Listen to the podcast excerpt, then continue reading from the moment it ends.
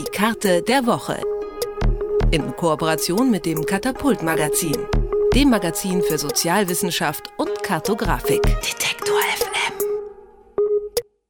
Bringt die Europäische Union wirklich etwas oder würde es den einzelnen Ländern ohne die anderen viel besser gehen? Das haben sich im letzten Jahr besonders viele Europäer gefragt. Der Höhepunkt ist sicher die Diskussion über den Brexit im Sommer des vergangenen Jahres gewesen.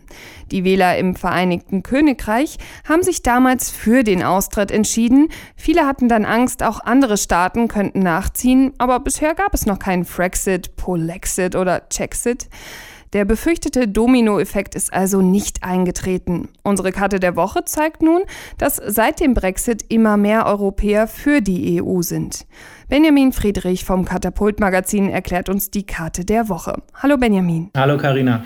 Seit dem Brexit steigt die Zustimmung zur EU.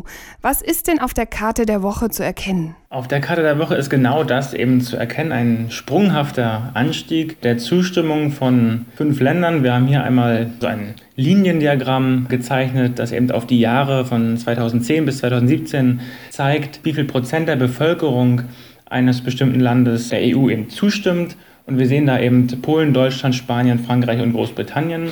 Und bis auf Polen, da erkennt man nur einen ganz leichten Anstieg, gibt es in Deutschland, Spanien und Frankreich und Großbritannien selbst eben auch einen sehr harten Anstieg. Also in Deutschland zum Beispiel war der zur Zeit oder vor, vor dem Brexit, waren das gerade mal 50 Prozent der Deutschen, die der EU zugestimmt haben.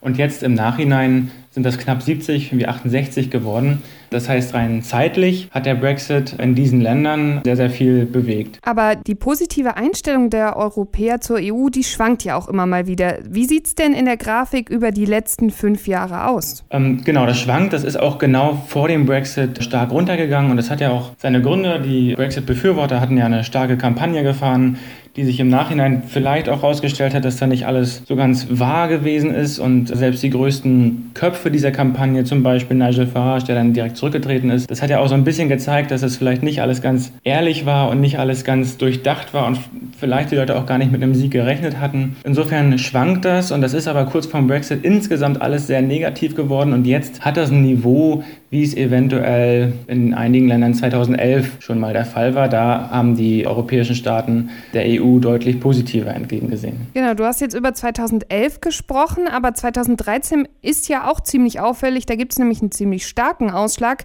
Kann man da was über die Gründe sagen? Der stärkste Ausschlag, den ich hier erkennen kann, der ist in Spanien.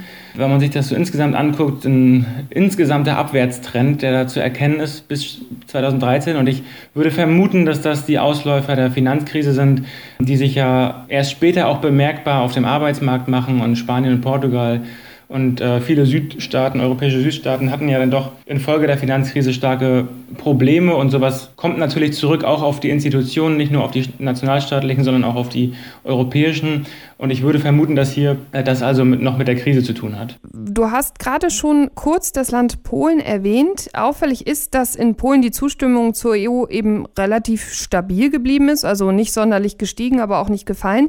Wie ist das denn zu erklären? Auch da ähm, nur eine Vermutung, das äh, können wir alles nicht wissenschaftlich beweisen. Und zwar haben die Polen ja ein ganz spezielles Verhältnis, vor allem zum Brexit.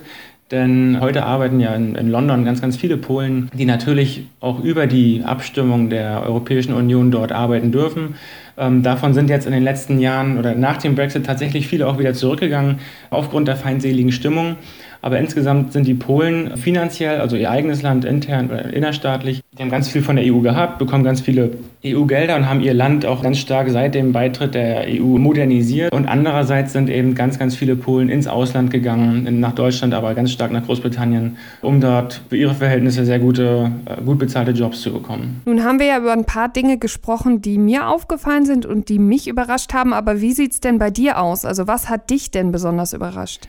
Ähm, mich hat tatsächlich dieser Sprung an sich überrascht und vor allem in Großbritannien selbst. Die könnten ja jetzt auch mit ganz viel Selbstbewusstsein sagen, wir bleiben jetzt bei der Entscheidung, wir wollen nicht zur EU gehören. Das scheint hier nicht der Fall zu sein und das, obwohl die Wirtschaft Großbritanniens, das muss man ganz klar sagen, gewachsen ist seit der Brexit-Abstimmung. Also Großbritannien geht es heute wirtschaftlich sehr gut. Der Pfund ist direkt ein Stück abgefallen. Dadurch sind die Exporte gestiegen, die Binnennachfrage ist gesunken. Das heißt, auf so eine kurze Reaktion hat der Brexit gar keinen negativen oder vielleicht eine Verschiebung, aber keinen, in der Gesamtheit keinen negativen Effekt gehabt.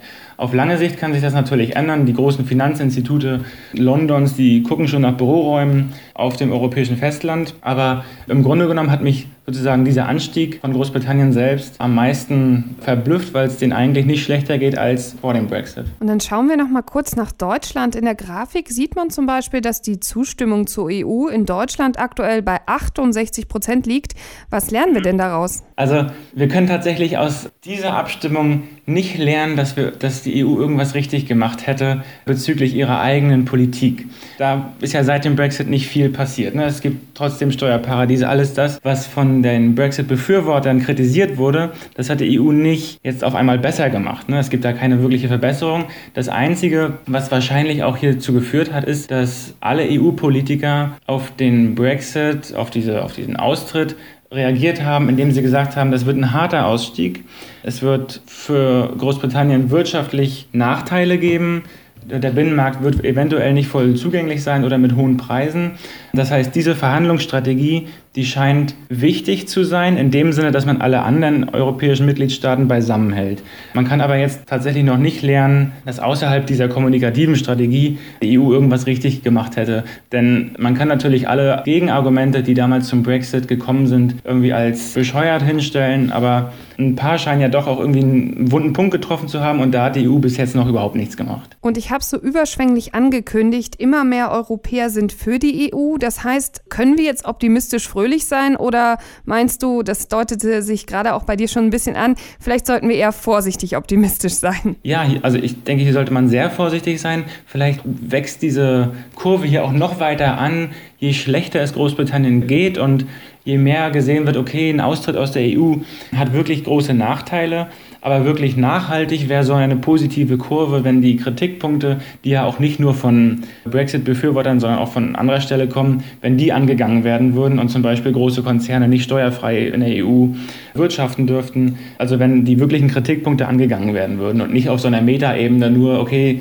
gesagt wird, die, die jetzt rausgehen, denen geht es besonders schlecht. Das ist ja auch ein negatives, eine negative Motivation, die EU gut zu finden. Es wäre sehr viel nachhaltiger, die eigentlichen Probleme dort anzupacken. Mit Benjamin Friedrich vom Katapult-Magazin habe ich über die Zustimmung für die EU nach dem Brexit gesprochen. Die Karte gibt es natürlich wie immer auf unserer Website Detektor FM zum Nachschauen. Vielen, vielen Dank, Benjamin. Gerne. Die Karte der Woche in Kooperation mit dem Katapult Magazin, dem Magazin für Sozialwissenschaft und Kartografik. Detektor